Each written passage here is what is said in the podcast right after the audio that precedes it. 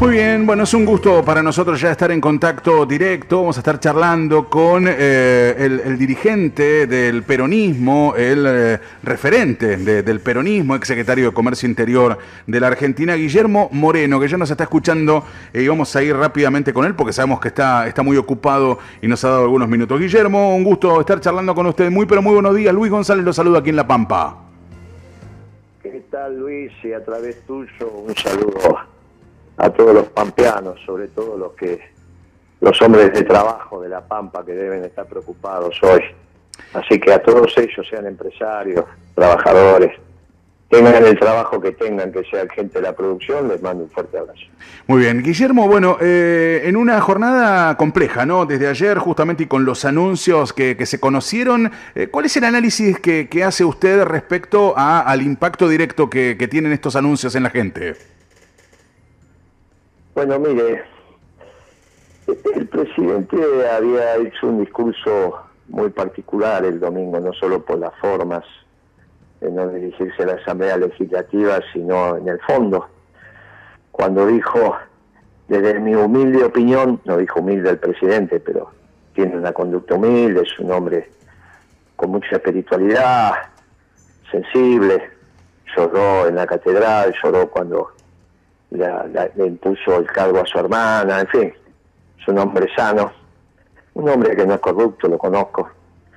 Eh, pero tiene un pensamiento muy especial. Yo nunca había escuchado que ni una empresa ni un país pueda salir de una tremenda crisis como la que le doy, en eso estoy de acuerdo con él. Es la peor herencia que podía tener un gobierno es la democracia desde la dictadura para acá en la democracia en los últimos 40 años.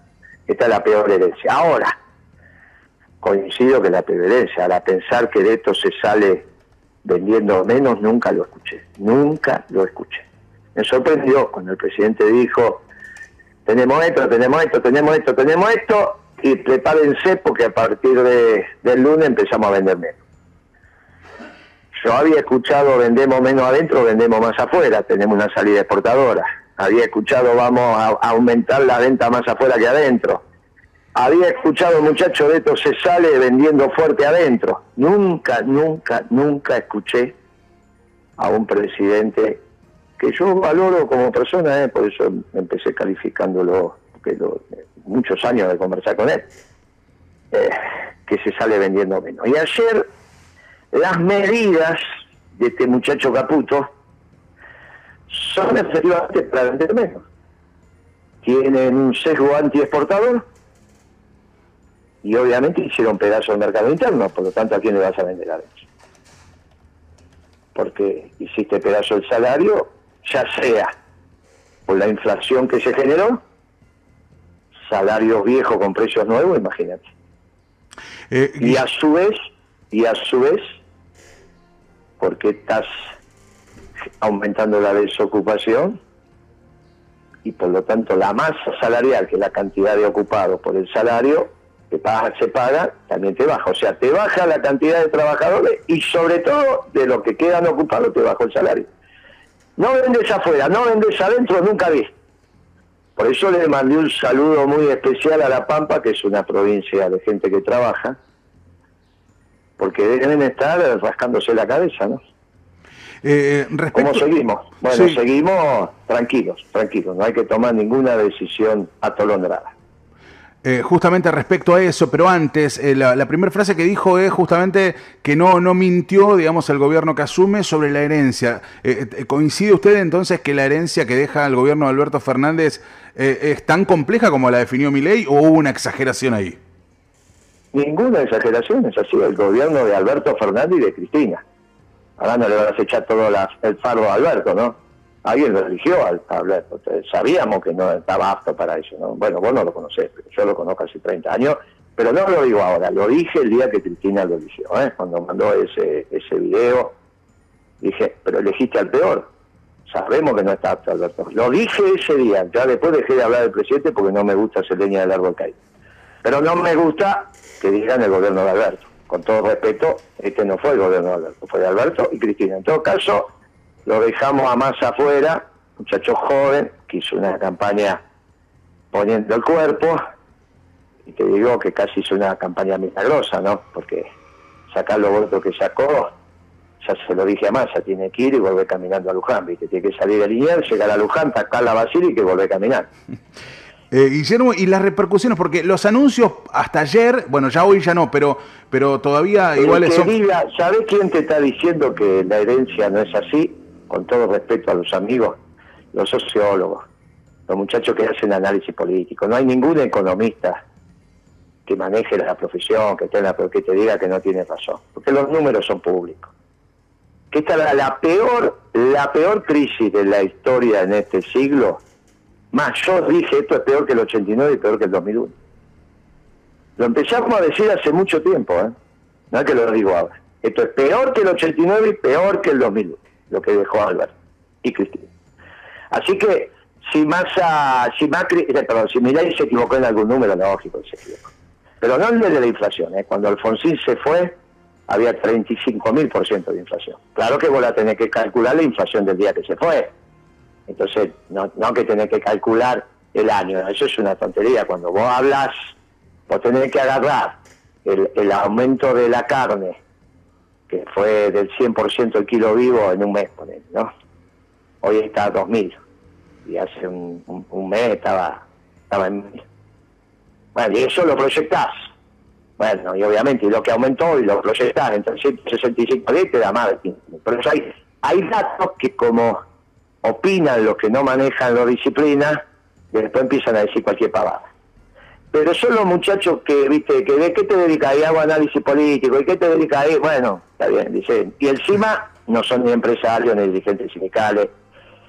El diagnóstico de mi ley es correcto. La solución que dio era absolutamente típica y no resiste el sentido común. Eh, hablando de eso, hablando de eso, ¿quién, ¿quién toma la decisión esta? Digamos, es todo lo contrario a lo que Milei dijo, por lo menos en, campaña. Eh, ¿Crees que, eh, digamos, las decisiones las tomó Milei realmente o ahí está la mano de Macri? y ahí tengo, y ahí tengo mis dudas. No sé, hay que preguntarle a Esther, que ya por segundo día dice que va a hablar con el presidente y con el ministro de Economía que cuando salga espera ahora que este muchacho que vive de renta ahí en Pergamino, en vez de trabajar su tierra la alquila, ¿viste? Es, otro muchacho que le enseña todo cómo ganar plata, pero su tierra la alquila. Son grandes, estos muchachos son, la verdad que son un fenómeno. Es lo mismo que yo, ¿qué te dedicas, Moreno? Y alquilo mi mayoreo de ferretería. ¿Cómo la alquilas? Sí.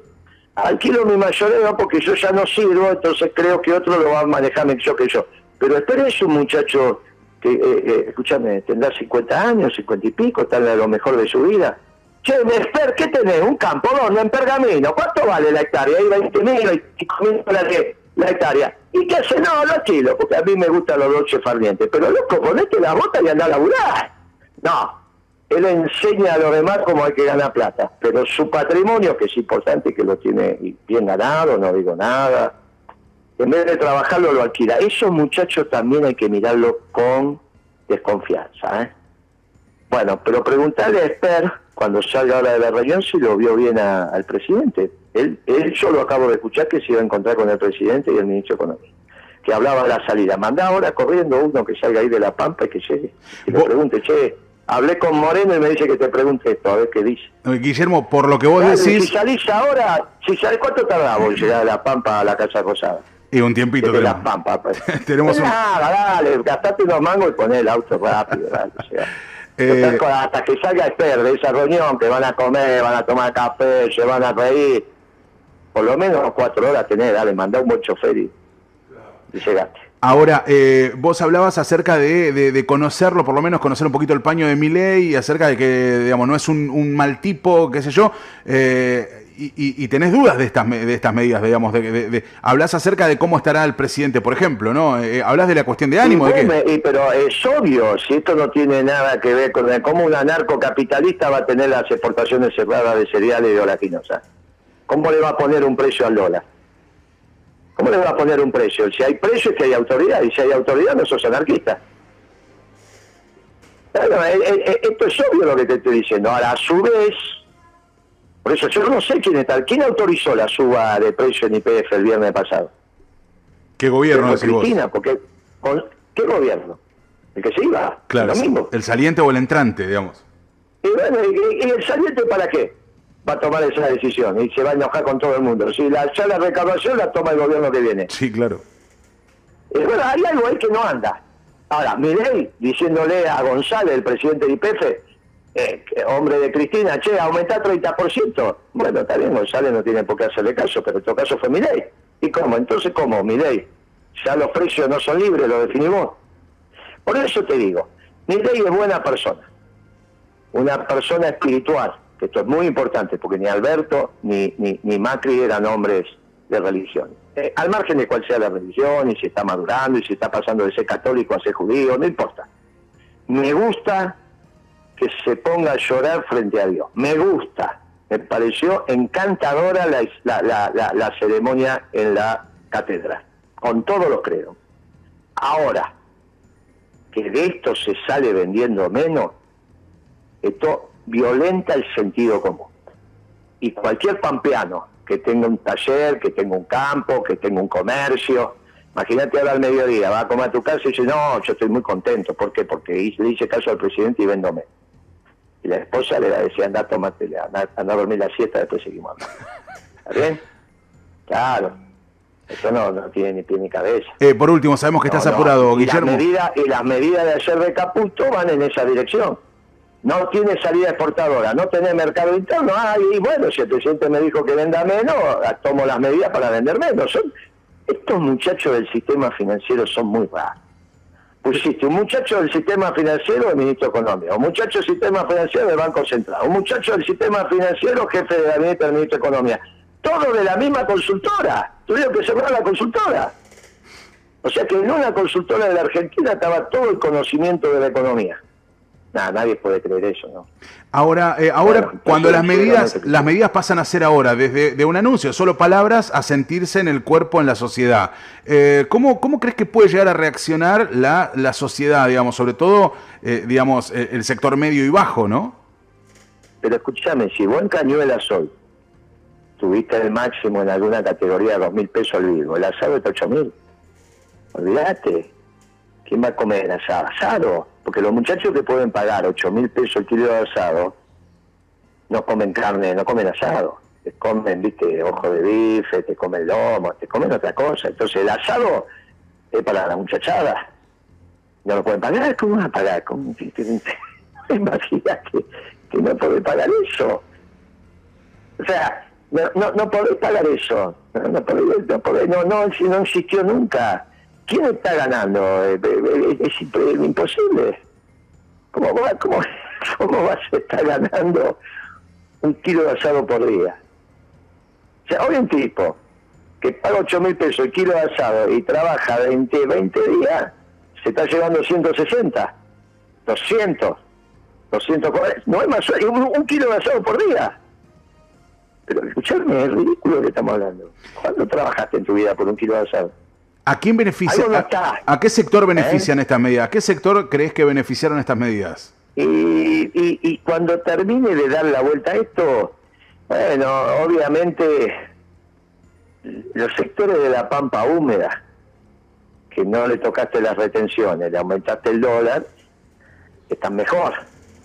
Los sectores de la economía regionales y todos los que hoy tenían retención, o retenciones bajas y se las subiste al 15, le aumentaste el dólar pero los dejaste igual, porque le subiste un 20 y le bajaste un 15, es más o menos lo mismo. Y es lo mismo, hicimos las cuentas recién, hay 10, 20 pesos de diferencia. 10, 20 pesos eh, en el dólar, no es nada eso. O sea, le mejoraste un punto, dos puntos, no, no, no, no significa nada eso. O sea que no, no, es ridículo esto, es ridículo, absolutamente ridículo. Eh, por último, O sea Guillermo. todo el resto, salvo la pampa húmeda. Porque ahora los petroleros se van a empezar a quejar. Las automotrices se van a empezar a quejar, le metiste retenciones. Por eso va a tener que revisar esto. Los bancos. Y los bancos van a tener que explicar cómo van a mantener los depósitos. Si vos tenés una inflación de 20-25% en diciembre, enero y capaz marzo, en febrero, y le vas a pagar un plazo fijo de 10 puntos, le estás comiendo la mitad de lo que pones. O poner 100, te van a dar 110 y resulta que la inflación fue del 25%, o sea que perdiste 10 pesos con cuando te pagan el interés. Bueno, hay algo que no va. 10, 15 pesos te perdiste. Bueno, eso es ridículo. Por cada 100 que ponen, es ridículo. Eh, si, van a sacar los depósitos, ¿de qué se van a disfrazar los bancos? Ahora, Si suben la tasa de interés, ¿para qué hablaron de la bomba de la LELIC durante 10 días? Por eso, a mí me parece que están desordenados. Caputo no es un muchacho de la macroeconomía. ¿eh? Está bien visto como cuevero, un timbero, digamos. Che, necesito un experto en timba. Bueno, anda a llamar Caputo. Ahora, vos no lo vas a llamar a Caputo para que te ordene tu negocio. Che, tengo mal mi empresa. Tengo una empresa textil en La Pampa. Tengo programado llamarlo a Caputo que te lo llevar. ¿Tenés idea? Chico, no tiene idea, no sabe la diferencia entre un remito y una factura. Vos te reí, pero es así. Los conozco a todos estos. Y encima su socio el Banco Central. Que los clientes de Caputo eran los bancos. Los clientes de la consultora de Caputo son los bancos. Y vos pusiste al tipo que solo sabe de lo financiero a defender. ¿Y qué va a trabajar? ¿Para sus clientes? ¿O, va, o se va a morir ministro de Economía? Después vuelve al, al negocio. ¿Y qué le van a esperar los clientes? Eh, cuando vos fuiste ministro me hiciste perder plata. Muchachos, es el ABC lo que estoy diciendo. Eh, respecto Ahora, ojo que lo que hizo no le, no, él no lo hizo de mala fe para su clientela, pero ojo que no sabe tampoco de la macro. Entonces pusieron un muchacho muy limitado que lo había echado el Fondo Monetario. La Lagal lo echó a este con un Twitter en el gobierno de Macri. No fíjate que en el comunicado del fondo no hablan de Caputo, ¿eh? porque ahí hay memoria. Saben que lo tuvieron que echar, dan la bienvenida, las medidas, pero no hablan de Caputo, que, es técnico extraordinario, nos parece muy bien. Hasta de masa habló bien el Fondo Monetario. Pero de Caputo. Por eso te digo, tiene memoria. No es que la, la directora puede decirle, Ahora, qué bien Caputo cuando la Lagar, que era la jefa de esta antes, o que se conocen todos, porque una estaba en el Banco Central, pero ahí se conocen todos, Banco Central Europeo, ¿no? Este, se, lo echó, saben que lo echó. Amigos, si vos ahora en esta radio te echan porque hiciste algo que no corresponde, va a ser difícil que otro dueño de una radio te tome a vos en La Pampa. Te vas a tener que ir a, a Jujuy a trabajar. ¿Estamos de acuerdo? Bueno, acá pasa lo mismo, ¿está bien? Usted pensá que la Lagar lo echa Caputo y, y la ahora la, que tiene el lugar de Lagar, ya que suerte, qué inteligente, qué buena persona, cómo sabe. La llama a la Lagar el Banco Central de Puebla y dice, pero no te acordás que este es el imbécil que echamos. ¿Y qué va a decir? Ahora, ¿y cómo Milei lo pone ahí entonces? ¿Cuál es el entramado de no, No, pero eso preguntarle a Milei si es que Milei está tomando las decisiones, que tú, ¿eh? Eso es preguntárselo a mí, que no, yo soy economista, no soy psicólogo. Eh, y preguntárselo, capaz que ya no le están explicando, por eso, ¿quién autorizó el aumento del combustible en IPF? Eso vos, que tenés contacto por todos lados, llamás a IPF y ¿quién autorizó el aumento de IPF? ¿Y a vos quién te parece con la información que puedes tener? No, pero no importa que me parezca, ¿no? Si el que tiene información sos vos, no yo. ¿Quiénes se dedican a la información? Yo, en este caso, soy un economista que pregunto, ¿quién autorizó el aumento del IPF? Cristina le dijo a González aumentar combustible. ¿Para qué? Alberto, que se estaba yendo. Massa, que ya... Miley, que es anarquista y no puede decir aumentarme 30% el combustible. Galucho. Galucho. Pero Galucho es de otra empresa. De vista. Bueno, por eso es tan interesante esta etapa. Ustedes que son periodistas avesados lo pueden averiguar, llama a IPF y preguntar. Eh, lo último. Eh, capaz, que no te, capaz que no te dan la información. Y no, bueno, no, seguro que no. Se la pregunta, se la y hay que ver, llamar y preguntar.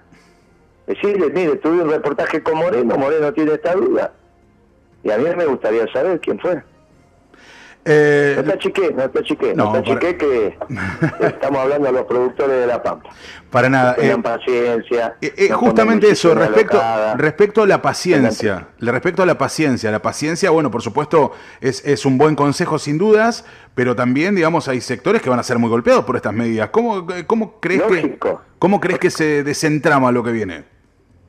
Y bueno, es muy difícil, por eso mucha paciencia, mucha tranquilidad mucha paciencia y mucha tranquilidad. Es el momento de decisiones maduras. En este reportaje un momento, hubo momentos risueños y hay momentos serios. Mucha responsabilidad. porque vos perdés un matricero y no lo recuperás en, una semana. ¿eh? Eso, mucha responsabilidad. Este es un gobierno que atenta contra la producción, de todo tipo. El gobierno anterior también, ¿eh? de Alberto, de Cristina, pero quizá podamos reorganizarnos y aquellos que defendemos la producción, hacer un gobierno que al menos no lastime la producción, que lo deje trabajar. Eh, ¿Tuviste este siglo algún gobierno que dejó trabajar a la producción? O sea que es, en esa reorganización el, peronismo es el que tiene que eh, ser la bandera, digamos. ¿Y a vos te parece que los radicales lo pueden hacer? Con todo cariño a los radicales, no, no. Son gente de, viste, que vos decís, no, mirá, vamos a poner el país a trabajar. Uy, qué bárbaro, ¿y quién? Con los radicales. Y vos ya de movida respiras hondo, ¿no? No, no hay otra alternativa. Te guste, no te guste, no hay otra alternativa. No va a ser con los socialdemócratas que acaban de fracasar, ni con esto. Mira, como dijo el general, no es que volvemos porque somos buenos, sino porque todos los demás son peores. Y ya lo están demostrando. Ahora ya lo están demostrando al ratito de caminar. Ahora, el peronismo, no esta porquería que se acaba de ir. ¿eh? Ahora sí la última. En las medidas, lo primero que se dijo es... Pareció bastante mentiroso también, que todo el tiempo decís la última. Porque sé que estás apurado y, que, y, me lo dijiste previamente y no quiero abusar, pero eh, es interesante escucharte. Eh, respecto a, eh, a, la, conferencia, lo primero que se dijo cuando se anunciaron las medidas de no podemos hacer otra cosa porque la, Argentina va a la explosión. ¿qué, qué, respondes ante eso cuando, cuando se dice que... Tiene razón, que tiene razón, iba a la explosión, pero no se evita la explosión vendiendo menos el diagnóstico está bien. El problema es que no se evita la explosión vendiendo menos. Tienen, acá, tienen el chip equivocado, ¿qué quieres que te diga? El diagnóstico estamos de acuerdo.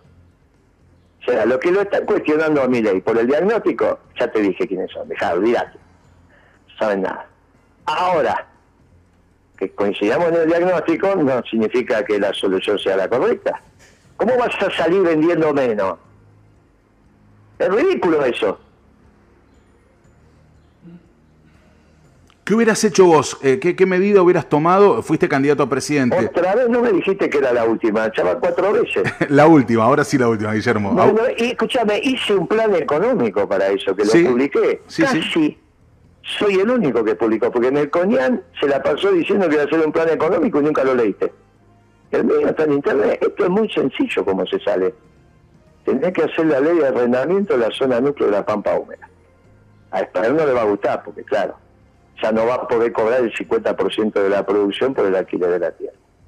Contra, le bajaste el costo a los productores, rápidamente le bajaste el costo a los productores, por lo tanto poder poner las retenciones donde tienen que estar, en la zona núcleo de la Pampa Húmeda, solamente, que es la zona más productiva de la Argentina. Hoy le toca a la sociedad rural poner la plata y le damos un bono te lo compenso y te doy un bono. Con esa plata única y exclusivamente para la deuda externa. Primero con el fondo y después con los bonistas. Y pones el país a crecer, amigo, y mientras tanto tenés que resolver la deuda comercial que se armó, porque no te olvides que hay un montón de muchachos que nos vendieron en el mundo y que no le pagamos. Eso no puede seguir, ya se está terminando el crédito, vos tenés que pagar los compromisos. De ahí se arranca cualquier negocio que está en problema, primero tenés que resolver con los acreedores.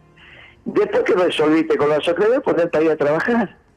Tenés que hacer costo de la energía. La, Argentina tiene energía abundante y barata. Por lo tanto, la energía sirve para que la panadería vuelva a ser rentable, la fábrica de pasta, el aluminio, el acero, todo es energía. Todo es energía. Ahora, tenía un muchacho como Galucho que piensa que el petróleo de la Argentina tiene que costar lo mismo que, en Italia, en Alemania, o que, entonces te habla del precio en el Mar del Norte. Este Galucho es un vivo, es un vivaracho, siempre fue un vivaracho. Y la convenció a Cristina de alguna cosa, y Cristina, bueno, qué sé Empezó a rumbear para otro lado y mira el desastre donde terminamos. Ahora, vos bajás el precio de la energía y la ponés asociado a los costos, como tiene que estar, como cualquier negocio que va, cualquier pampeano que me está escuchando ahora dice, si yo vendo con un margen razonable sobre mis costos totales. Ah, no, el petróleo no, no hago costo, lo vendo porque en función de la cotización en el mar este, del norte o en el Golfo de México, pero ¿a quién le nada? Si yo hacía costos. Y se hace costo y se terminó. ¿Cuál es el problema? Como en cualquier negocio. Y da lo que da. El costo más el margen, el precio. Da lo que da. Punto. Ahora, estos muchachos son unos vivarachos. Cuando vos tenés una matriz energética abundante y barata en términos internacionales, pero rentable para la Argentina, después es cuestión de tiempo. Los negocios empiezan a florecer. ¿Está bien? Los negocios empiezan a florecer porque la Argentina, la Argentina, la tenés que poner el país a producir, no a decir que vas a vender menos. Guillermo, muchas gracias. ¿Vas a andar por La Pampa en alguno de estos tiempos? Eh, sí, sí, sí, en algún momento vamos a ir. Te no sé, pero en algún momento. Los peronistas que se organicen. Ahí déjame pasar un, mensajito a los peronistas de la Pampa. Organícense, muchachos, hay que organizar el movimiento peronista. ¿eh? No, la, no a la calle ahora. a la organización del movimiento peronista, no el partido, partido de herramienta electoral, el movimiento peronista, con sus ramas como corresponde. Y no es tiempo de ir a la calle ahora. No, ahora déjalo en paz, déjalo que si mi ley se va a deprimir, que se deprime en paz. En paz, en orden. Ahora tenemos que mirarnos para adentro y organizar el movimiento peronista. Te mando un abrazo, viejo. Guillermo, muchísimas gracias. Eh. Guillermo Moreno, charlando con, con Impacto, una nota interesante para, bueno, escuchar justamente el análisis de alguien que sabe, que sabe que la, la tiene clara, que ha estado justamente eh, en, en un área tremendamente eh, importante, en, un tiempo sumamente importante, el gobierno de, de Néstor Kirchner. En épocas difíciles. Exactamente